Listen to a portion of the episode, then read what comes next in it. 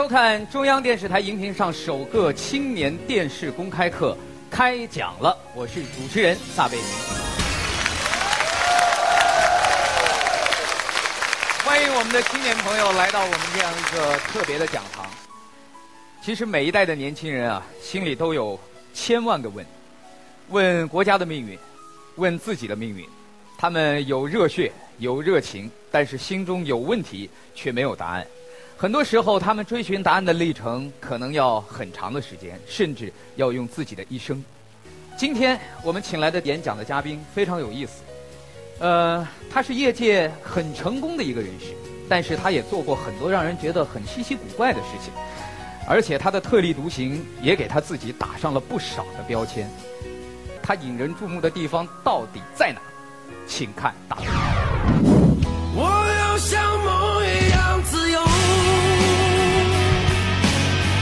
像天空一样坚强。他用二十年的时间带领万科成为中国房地产领军企业，却先后选择卖掉股份辞任总经理。他两次登顶珠峰，征服四座八千米以上雪山及七大洲最高峰，却自谦不是英雄。他年近六十，却仍然坚持学无止境，选择远赴哈佛游学，克服哑巴英语，体验什么是后进生。他说：“意识到差距，所以来学习。”三十四年前毕业于兰州铁道学院给排水专业的他，有一份稳定的工作，却有着一颗不甘平庸的野性之心。如今毕业三十四年，游学哈佛，暑期归来的王石，带着对青年的热爱，与你分享他的多面人生。掌声有请我们今天的演讲嘉宾，万科集团董事长王石，有请。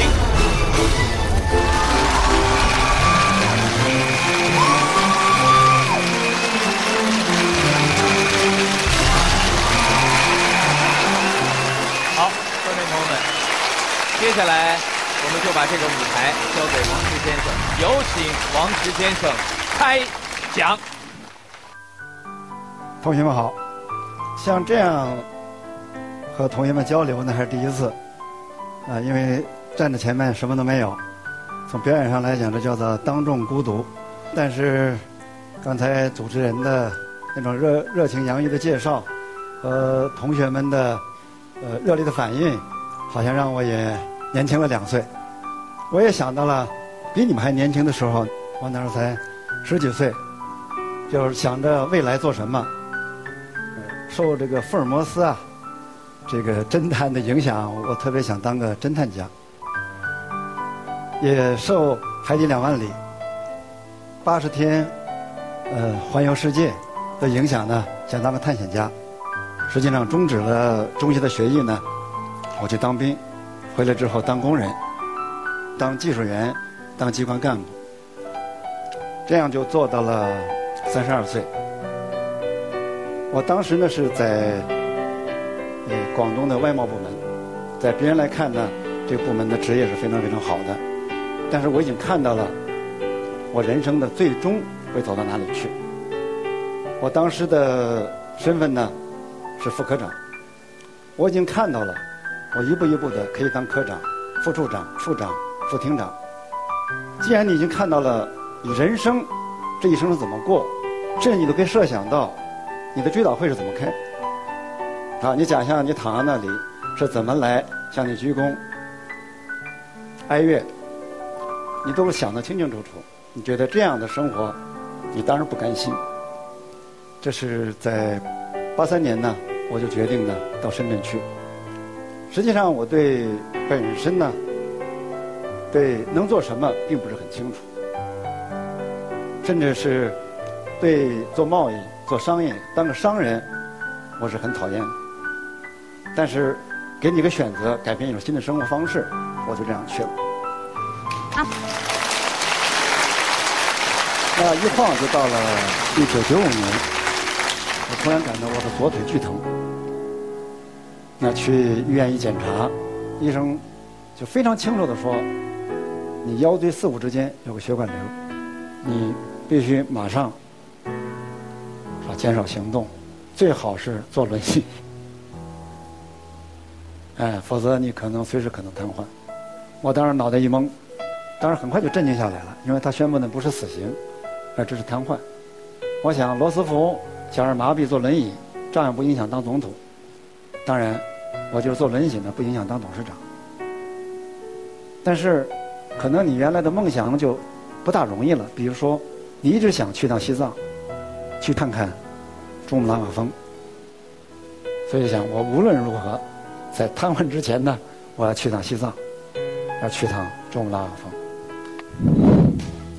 珠穆朗玛峰，一个王石曾经希望当做人生句号的地方，却没想到关于瘫痪的一场诊断，让他的珠峰梦成了新的开始。二零零三年五月二十二日十四点三十七分，王石成功登上珠穆朗玛峰。五十二岁的他，成为当时中国登顶珠峰年龄最大的登山者。这在所有人眼里是一次勇敢的尝试。但在王石眼里，这只是一次对生命的挑战与坚持，和另一种人生体验的开始。两千零三年是第一次登珠峰，到了珠峰，拦着拖拉机坐坐他坐拖拉机，呃，拦着卡车坐卡车，也有这样的和那个牦牛是吧，坐坐一块儿，屁股对着我，啪啦啪啦就是。哼 哼一泡屎是吧？在珠峰待了两个晚上，遇到两位登山家，一位呢是我们鲜族的，叫金俊喜。这个金俊喜呢有个特别的经历，在八十年代末的时候，他曾曾经是中日联合登登山队登梅里雪山唯一一个幸存者。那一次呢，遇难了十七个。我好奇问的第一个问题就是说，遇到这么大的。灾难山难，你怎么还登山呢？他很淡淡的告诉我说：“登山是我的职业，我不登山能干什么？”他这句话说的很平坦，对我震动很大。我记得在登顶下撤的途中，在八千八的位置上，天气非常不好，是阴天，刮着风，下着雪。哎，我就感到我的后脑勺发热。就感觉是太阳照着，我就本能的回头，不可能，哪有太阳呢？啊，阴天刮风下着雪，再走就觉得，啊，这个脸上发热，耳朵发热，就那个感觉就开始懒洋洋的，你特别想坐下来，另外声音就告诉你，你不能坐下来，你要坐下来，你就起不来了，差不多持续了半个小时。我才把就刚才那种幻觉过去了，但是再往下走，能不能安全回来、活着回来也不清楚。但是已经有一个愿望，就是如果我能回活着回去，我绝不再返回喜马拉雅山。如果再返回来，那我是王八蛋，就诅咒自己。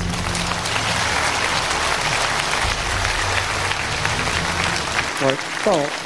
山脚下和医生谈的时候，谈我这种感受，医生就说呢，你遇到的就是一个濒临死亡的一种感觉。他一讲我就明白了，因为登到八千米以上的那个山峰当中呢，只有两种废弃物，一种就是那个空氧气瓶，再一个呢，就是遇难者的尸体。实际上，人死亡。那个瞬间那个状态应该是什么样？现在医学上呢没法确认，但是有一些关于这种心理学的调查呢，很多有这种描述，就很美妙，好像进入天堂一样。当然了，即使进入天堂很美妙，你愿意进入吗？我相信还是不愿意进入的，所以还是哪怕受苦。受折磨、受苦难，你愿意还留在这个世界上？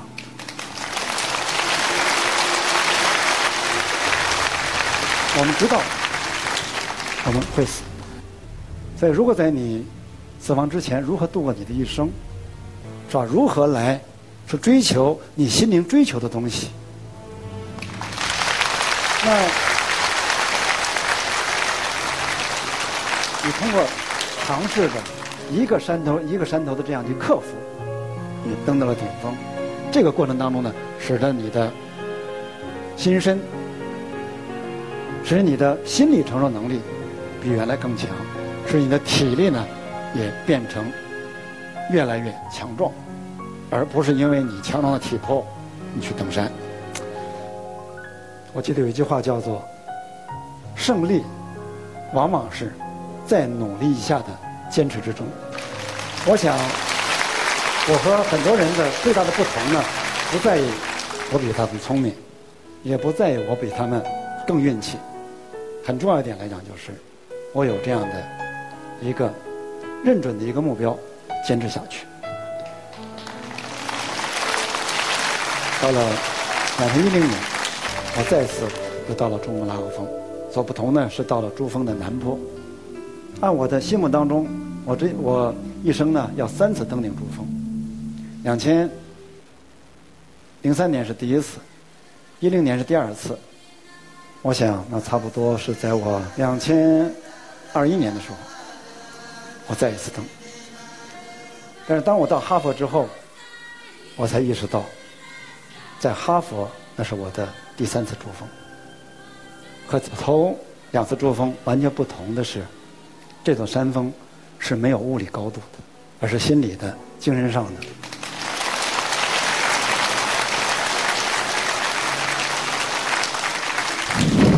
二零一一年，王石这位功成名就的中国房地产行业领军人物，选择远赴哈佛大学就读，却不曾想，一个六十岁的新生，在坚持之外，要面对更多的其实是放下。这个阶段的他，必须学会放下身份，放下虚荣，放下面子，以及接受在哈佛，他是一个后进生。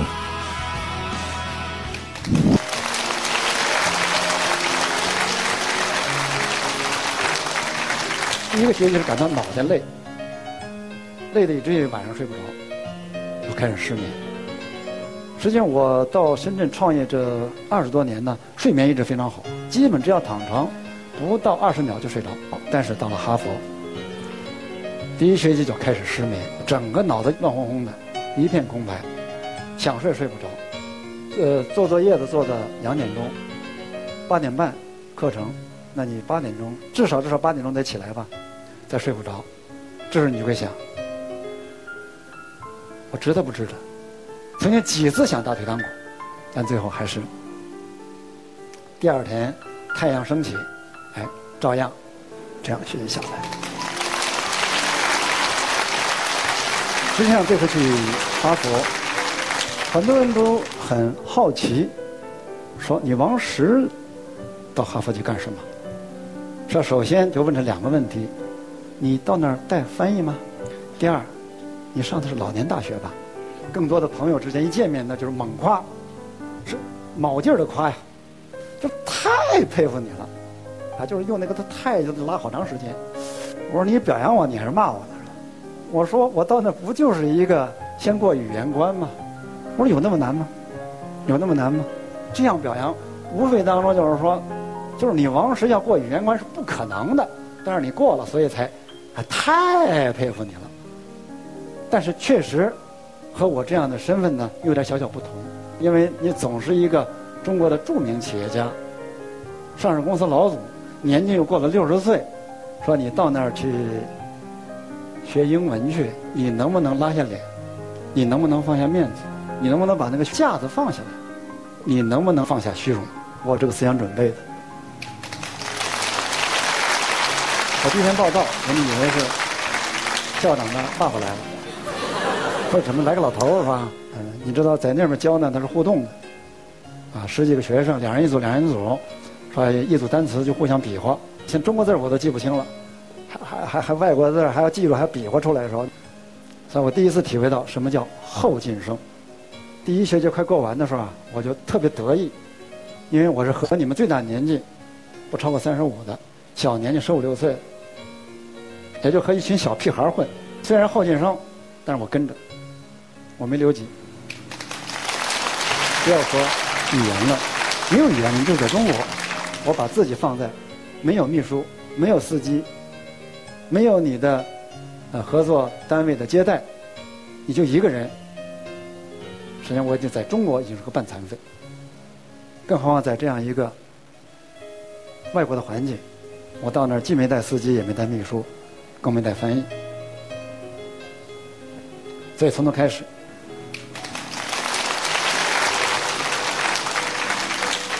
一九八八年，万科进行股份化改造，募得了两千八百万，加上原来的一千三百万，就形成四千一百万的这样的一个公司规模。当时我就声明，我放弃分到我名下的股权。这是你们先不要鼓掌是吧？你先得弄清楚是吧？为什么放弃是吧？放弃股权呢？基于这几个考虑。第一，我觉得这是我自信心的表示。我相信凭我的能力，我不一定控股它，我的能力能管理它。第二个，八十年代突然很有钱，这是很危险的。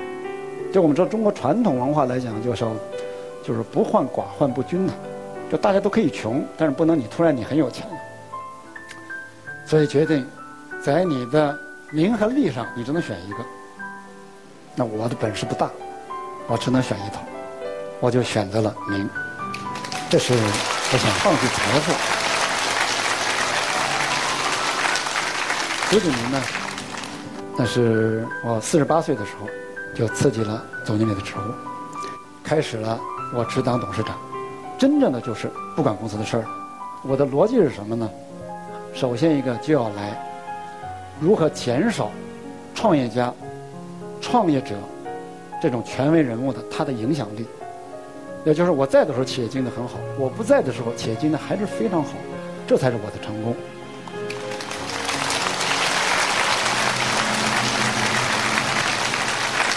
鼓掌早了点，因为痛苦在后边。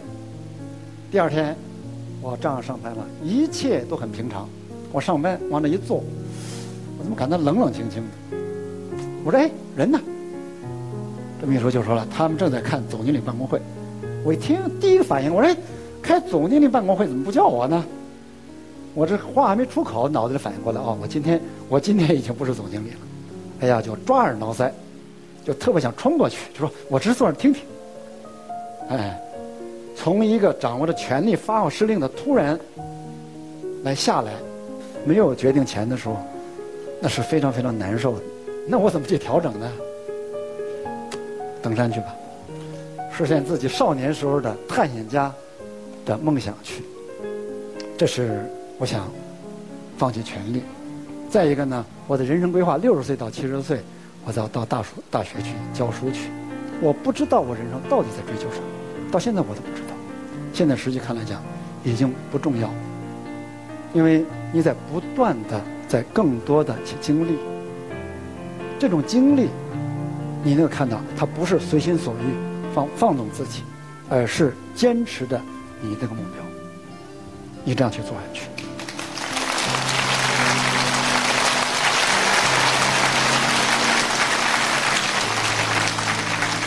我想用下面的一段感悟来结束我的谈话。可能你们会感叹现在这个世界，啊，全球都不确定，啊，你们很感叹没有机会了。我这里想说的，正是因为这样不确定，才给了你机会。如果什么都确定了，什么都非常非常稳定了，你要想发展，你要想出人头地，那是非常非常难的。在你不确定的时候，你就好好学习，学习多少知识都不为过的。这是想我想告诉同学们的。谢谢。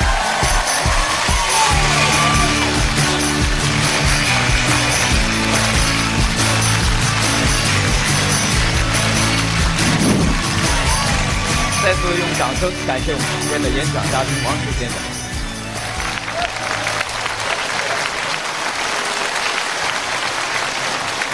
整个演讲下来，内容丰富，情绪跌宕起伏，而且一气呵成，中间没有任何手稿的提示。我觉得您特别能说。讲稿在这儿呢，我说有准备的。哦，您有准备？有准备，哪有没准备的？我能看看您的讲稿吗？可以，可以。手写体。给大家看看这英文字母写的多漂亮！王先生给我们分享了他的坚持与放下。呃，在整个演讲的过程当中，呃，很多的现场的年轻朋友也在给我们写来纸条，问着他们特别感兴趣的问题，主要是结合您讲讲的当中的一些内容。有一个年轻人写来条子说：“王总，向您报告一个好消息，金钱、权力和虚荣我全放下了，因为我什么都没有。”就压根儿没拿到手里，所以我很轻松的把他们都放下。呃，所谓放下，我们不是说是赤裸裸的什么都不要的。我们所的放下是相对你经过你的努力，你获得之后的放下，而不是说我什么都没有，那就不存在一个放下。你什么都没有的时候，你要你要你要取得这个初级能力，这是人家取得。呃，高级的能力呢，是如何呃把取的东西给就给予。你已经就是就是你的了，确定不要，你说不，对，而且这是本事，这是胸怀。紧接着他问了一个很尖锐的问题：在您放下金钱之后，我能问一下您的个人账户里目前大概有多少金额？呃，这是个问题，我得算算啊，得算算啊。已经多到算不出来。哎，那不是。是吧？所以我现在这个同学提的问题呢，我知道是在调侃。对对。啊，但是在讲这个放下之前呢，你不能现在情绪化。等于说我什么都没获得。对。你讲，你说你放下，你现在有多少钱？是吧？如果我都放弃了，你现在还是问我，我就告诉你吧，我想隐私都没法隐私。每年我呢，就是工资多少，每月多少，我的奖金每年都公布的，你你给我算个账就可以了。那您告诉我们到哪个网站可以查到这个？就万科万科网站，万科网站，万科网站。好，接下来我们听听十位青年代表，每个人带着你们的态度，提出你们的问题。王石同学您好，您现在的身份是学生学者，所以请允许我称您为王石同学。首先感谢您精彩的讲演。在我没有去哈佛之前呢，我知道哈佛是一个。金光闪闪，让所有人都趋之若鹜的学校。但是，当我拿到录取之后，我才知道它其实也是一个非常昂贵的学校。当然，我是有幸得到一个企业家的赞助，才能够如愿进入哈佛大学。嗯，这位企业家完全不图回报，他只跟我说让我回国报效社会。我的问题就是。您觉得是在做企业的时候比较有压力，还是在哈佛学习的时候更辛苦？谢谢。呃，这是一个哈佛同学，在那儿念书很难。呃，压力完全不一样，因为你创业的时候，作为一个企业家，作为他职业来讲是个生死存亡，那种压力呢，多少有有进有退。到学校还是不大一样的。六十岁你才去过语言关。临时请了一个，就刚毕业留学生没找到工作，他来给我做笔记，哎，当然他用英文记的，我一本正经往那一坐，一句听不懂，回去要看着笔记才知道今天讲座讲的什么东西。这样就是熬了两个月，到第三个月就开始我来试，慢慢的就猜他在讲什么，开始我来记，记完之后呢，在讲座完了之后呢，一个半小时和他来对话，就是吭吭哧哧的再再来对话讲。就想今天我听了什么，我明白了什么，他就告诉我：“南下，你明白错了，那是不对的啊！”就这样的一步一步。从某种角度来讲，更多有点像你第二次一个人生的体验。我两次登顶珠峰，我没有说我有第二次人生的感觉。这次到哈佛之后呢，是有的。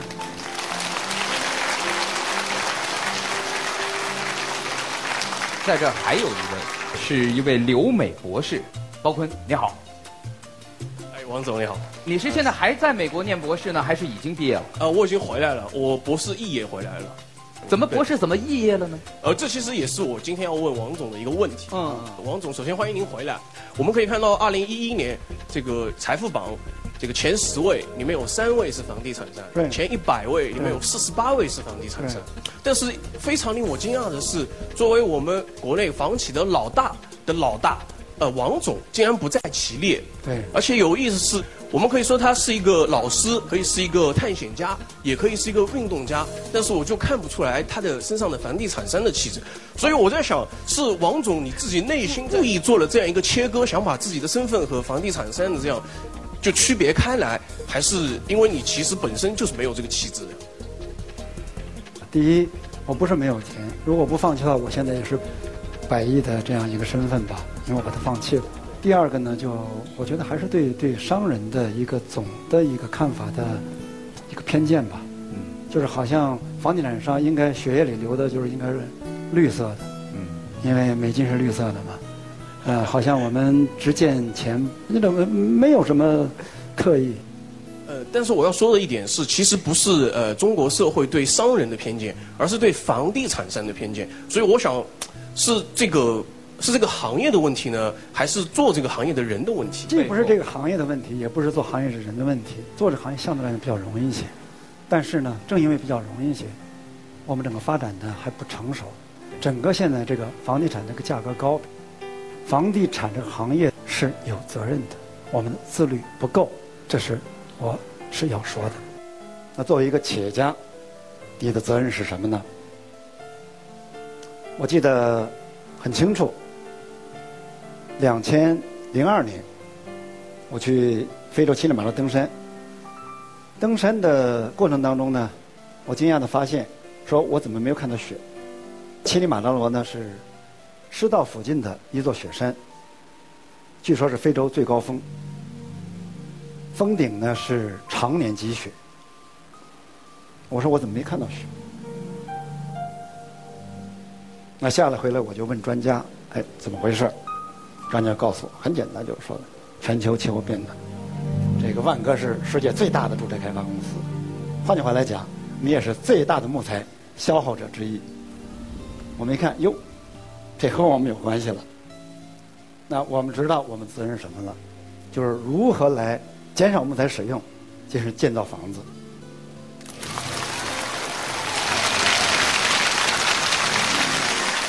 OK，呃，谢谢王总的回答。王石先生你好，我是普普通通大学的一个普通的姑娘，嗯，我很好奇，就是。假如让您回到您的青春时代，并且站在我的这个青年代表的位置上，面对像您这样一位企业家、探险家，您最想问他些什么呢？啊，这个问题很巧妙，一下子把这个角色互换了一下。问题是，我不是你，你不是我啊，因为什么呢？我我没法设想。这样行不行，王石先生？我把他的这个问题用另外一个方式问您：在您二十多岁的时候，您有没有听过哪一位演讲者曾经说过一段话，给您的感触很深？有过这样的经历吗？我记得我到深圳的时候呢，把两位呃名人的讲演的两段话呢贴到呃我的呃办公桌上，我还记得很清楚。都是两位美国人，一位是肯尼迪总统的，一位是巴顿将军的。嗯。呃，肯尼迪总统呢，就是他就职简说的说，不要问社会能为你做什么，而要问你为社会做了什么。我非常欣赏他这一段的。第二呢，就是巴顿将军评价一个人的成功的标准，不是他站在顶峰的时候，是他从顶峰跌到低谷时候的一个反弹力。我非常欣赏巴顿将军这句话。实际上，就我的人生经历当中，我怎么都没想到，两千零八年对我呢是非常大的个打击。一个捐款门，弄得我狼狈不堪。二零零八年五月十二日，中国发生汶川地震，危难时刻，社会各界纷纷伸出援助之手，企业界更是慷慨解囊。然而，当中国最大的房地产企业万科地震当日宣布捐款两百万时，却引来网络上一片骂声。许多人认为万科太过抠门。随后，万科董事长王石在私人博客中对此回应：万科捐助两百万是合适的。并规定普通员工现捐十元，此言一时激起千层浪，顿时网民的质疑、不满、嘲讽、谩骂遍布各大网络论坛。面对公众的指责，王石对捐款门事件公开道歉，万科也随即提出捐助一亿重建灾区资金的方案。之后，我给了几个感谢。我第一个感谢股民的对我这样的一个这种唾骂。因为让我知道，在互联网时代，你是谁？你怎么来重新调整你的心态，适应这样一个网络？第二来讲，这是你了解社会和年轻人对接非常好的一个平台啊！什么叫公共人物呢？公共人物就是公器，呃，坐上去他感到很舒服，他就表扬你两句；他坐的不舒服，啪吐口痰，哎，你就得承受着，这就是公器，这就是公众人物。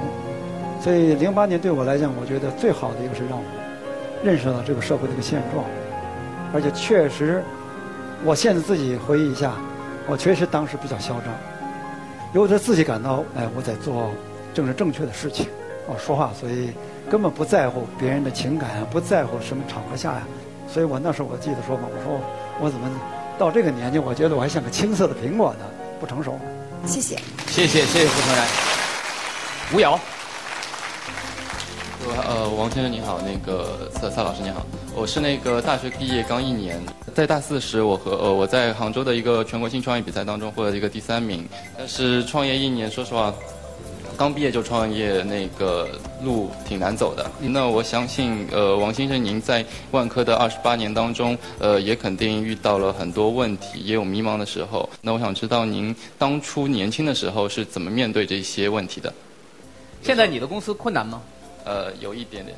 困难到什么程度了？还能坚持下去？只能说苟延残喘吧。嗯，对。对，但是但是还希望做下去。我想说两点吧。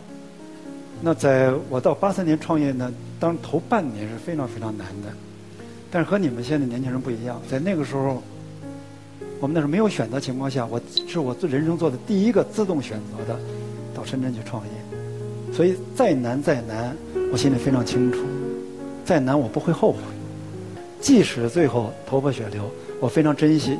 第二呢，我我很想还是引用乔布斯的一句话，就是你内心的召唤是什么？实际上，往往最后能成功的都是少数。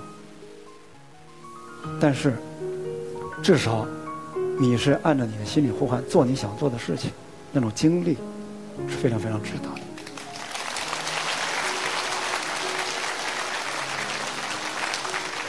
还有一个就是，呃，刚才您现在这个身份和现在这个地位已经已经有万科了，呃，您六十多岁了。但是我想知道，如果换到现在，那六十一岁的王先生换到我现在二十四岁，这又是一个穿越的假设。是，对。那您会有以怎样的心态或坚持也好？确实有这么一个问题，有的同学提出来了，就是因为你是过来人，在说你的过去，到底对对我们年轻人有什么借鉴意义呢？我想这里说的是呢，就是我年轻时候。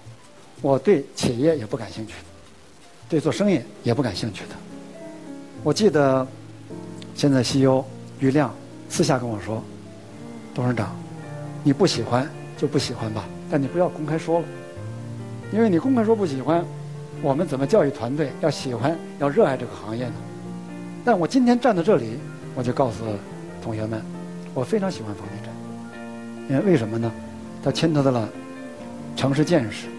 城市规划，造福于消费者，造福于人民。我突然才发现，我在做着一个我梦寐以求都求不到的一个职业。你会突然的由衷的喜欢你原来根本不喜欢的。我这里想说的两点：你不要急于大学一毕业就马上要找到一个如何发财。找到一个如何我终身相伴的一个职业，不要着急。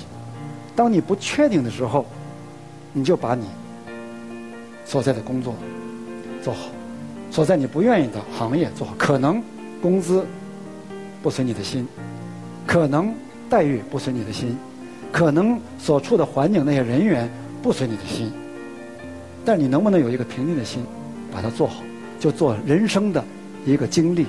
人生的一个积累。谢谢，谢谢。我觉得吴瑶啊，是一个目前我看到的悲比较悲情的年轻人。他一直是双眉紧锁，心里面还挂着自己的公司。我这样，我问你一个问题：如果现在王石先生拿他所有的财富和今天所有获得的成功，跟你交换，他要你二十多岁的年纪，但是你呢，就像美国电影一样。突然一觉醒来，你已经六十多了，但什么都有了，但你人生人生当中这四十年给你抹掉，不让你过了，你干吗？你干吗？这个，这个算万科吗？算是所有的一切都给你，包括联想。联想。呃，还是不换 了。为什么？啊，我觉得也许我创造的比万科跟联想还要大吧。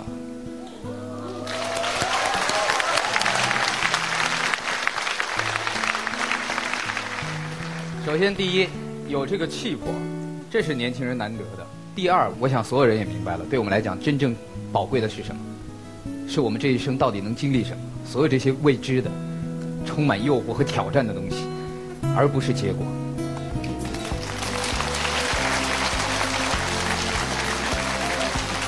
好，我是一个正在从事房地产销售的一个销售员。我现在的一个工作现状可以和大家讲一下，节奏性非常快，每天早晨八点半到晚上十一二点，甚至呃凌晨一二点都有可能。现在的话，家里面人全知道了。不同意。不同意，不同意。我的妈妈其实不是很清楚我是做这样的工作，我只是跟她懵懂的讲一下，我的工作时间很长，然后压力很大。啊，她知道之后不是很赞同。家里反对的最大的理由是什么？时间太长，他认为这个不稳定，对，太累。我就是现在想问王老师一个问题：您是建议我继续留在这边做，还是换一份工作？或者说，我的大学是在芜湖上的，或者说是回到芜湖进行择业？这是一个在上海大城市努力拼搏的年轻人。但是我现在在王老师回答你问题之前，我最后问你：你确定你喜欢这份工作吗？真的很喜欢。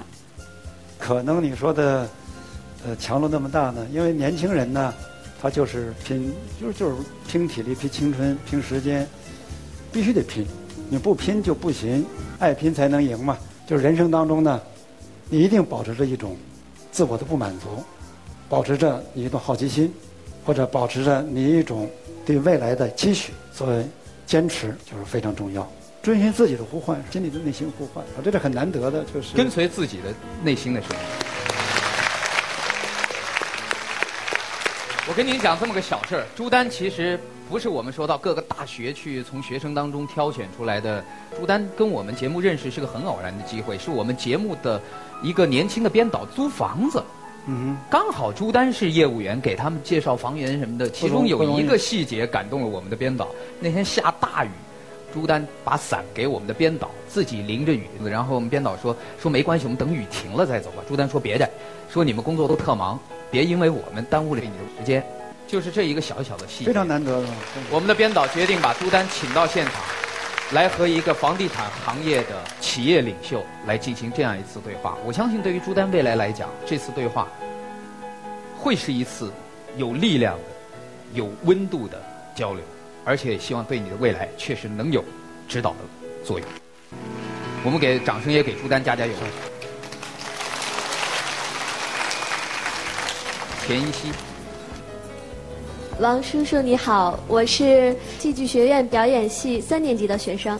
王叔叔，应该王伯伯是吧？王伯伯，因为我是嗯表演系的学生，你知道现在嗯做一个演员是很不容易，会有各种各样的诱惑，各种各样的压力，所以我想，对于您是这么一位优秀的、成功的企业家来说。一直支撑着您一路走到现在的精神支柱是什么？内心，你应该是你喜欢你小的时候，你总想与众不同啊，哎，你不想做一个平平常常的普通人。我想每个人都有这种想法吧。那第二来讲，好奇心，哎，我我原来我并不觉得好奇心怎么样。我们知道到中年之后，就好奇心就磨掉了。但他发现我好奇一直一路。走来一直有好奇心，我觉得这就很难得。第三个呢，就是对自己的现状不满足，可能你一直到你生命的最后一瞬间，你也不会满足自己，你都在发现新的东西。我记得有一个安藤忠雄做了一个作品，就是一个房子，长房子，一进去什么都看不到，你就开始摸摸一圈，我就是摸着就摸出来，摸出之后呢，那个看门人，他说这在日本，日语又不通，啊，他的意思说你还要回去。结果又回去往下摸，摸摸在摸的时候又跟上前面的人了，我就发现他们互相能看到对方，但我看不到。再半点我再慢慢适应，摸摸看到有人，他这个道理是什么呢？但是你适应之前你是恐惧的，你不知道什么都不知道，摸索又非常必要。你没有摸索这个耐心，摸索往前你是看不到的。其实内心坚守的东西就是两个字嘛。用刚才王石先生的演讲的主题来说，就是坚持两个字。可能坚持下来的人都能站在这个地方讲述自己的成功，而没坚持下来那些哭鼻子的回去了的，可能今天就没有办法来分享这种坚持的快乐。听完了王伯伯的话，更加让我坚定了这个信念，让我觉得我可以做一个好演员。好好的在这个路上走下去，谢谢。王老师您好，小赛老师您好，您之前在参加一个访谈节目的时候说，您不是特别喜欢回答关于罪的问题，但是我发现您经常做一些知罪的事儿。爬山，我们要要么就不爬，要么就爬那个最高的珠穆朗玛峰。要游学，我们就选择最好的大学去哈佛。说您选择去哈佛游学，本来说初衷是想要隐退，但是反而把您推到了这个媒体的聚焦之下，反而让大众的视野更加的放不下您。您怎么来看待这样的一个问题？很多人会觉得，是不是这是一个刻意的自我营销，一个企业品牌的营销，或者是一个社会价值的一种体现？我我从来没说我要低调。我只是说，我人生它是一个抛物线，我现在已经过了抛物线的下行线。实际上，像这样，我已经有有有两年，我不是我没站在这样的聚光灯下了。不要再夺年轻人的他们的聚光，这是个资源分配。比如说去年的这个《财富》杂志评中国的二十五财经有影响的人物，第一个任正非，第二个呃柳传志，第三个是这个。张瑞敏，第四个就是余亮，当然那二十五没有我，我就非常非常开心，因为前三位还全是第一线的创业的大佬，而第四位是余亮，这是我衷心看到的，这是实际我想在这里讲，坚持也好，放下也好，你希望的是什么呢？你希望的是，你做你的想做的事情。所谓想做的事情呢，我想无非是两点，第一点。就是如何各种人生的生命的体验，更多的一些丰富的经历。第二点就是说，你能自由的表达你的思想。我觉得做医生如果能这样做，就已经非常非常好。我特别希望王石先生今天所讲的这一切，能够成为我们年轻人可以拿来分享的、有所感悟的东西。哪怕一句、半句，我想起了一个故事，说在古代的时候，一个将领打了败仗，退到河边，眼看着就要全军覆没了。这个时候，大家都看着这个将领，这个将领拿出一枚铜钱，扔到正面，我们就留下打；如果扔扔到反面，大家就此逃命。结果啪一扔铜钱，正面，两面都是正面，全军，您不能这么挖着坑呢。全军，好吧，这段掐了重来。全军振奋，所有的将士拿出自己全部的拼劲，反败为胜。最后，这个将领才告诉他们说：“这个铜钱两面都是正面。”所以，也告诉大家，甭管是坚持也好，放下也好，它无非是人生不同阶段的选择。命运掌握在自己手里，未来掌握在你们手中。感谢收看，开讲了，再次掌声感谢王石先生，谢谢。